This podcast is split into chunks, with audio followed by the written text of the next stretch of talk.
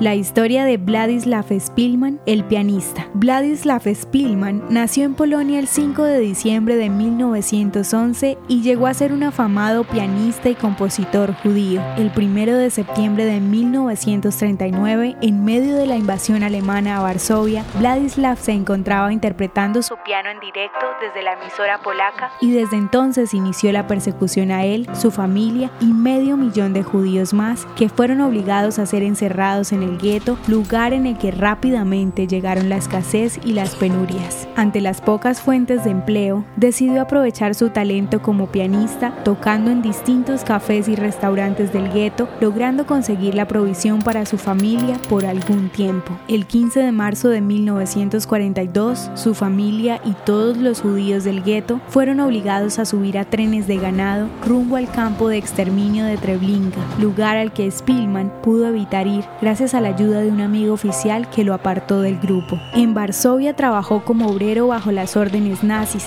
y fue maltratado hasta que pudo escapar y encontrar refugio en la casa de unos miembros de la resistencia civil que enfrentó a los nazis. Allí se mantuvo oculto, pasando hambre y angustias, aguantando frío y sufriendo el miedo que le generaban los bombardeos y los disparos de los tanques de guerra. Spielman sobrevivió dos años escondido y fue escasamente asistido por algunos amigos polacos. Hacia el final de la guerra, en 1945, su escondite fue descubierto por un oficial alemán que le perdonó la vida. Las memorias que recogen la experiencia de Spielman se encuentran en el libro El pianista del gueto de Varsovia y se adaptaron al cine en la película El pianista, dirigida por Roman Polanski. Reclutan judíos por todo el país. Pronto serán medio millón de personas en el gueto. ¿Alguna vez viste esta película? Cuéntanos cómo te pareció.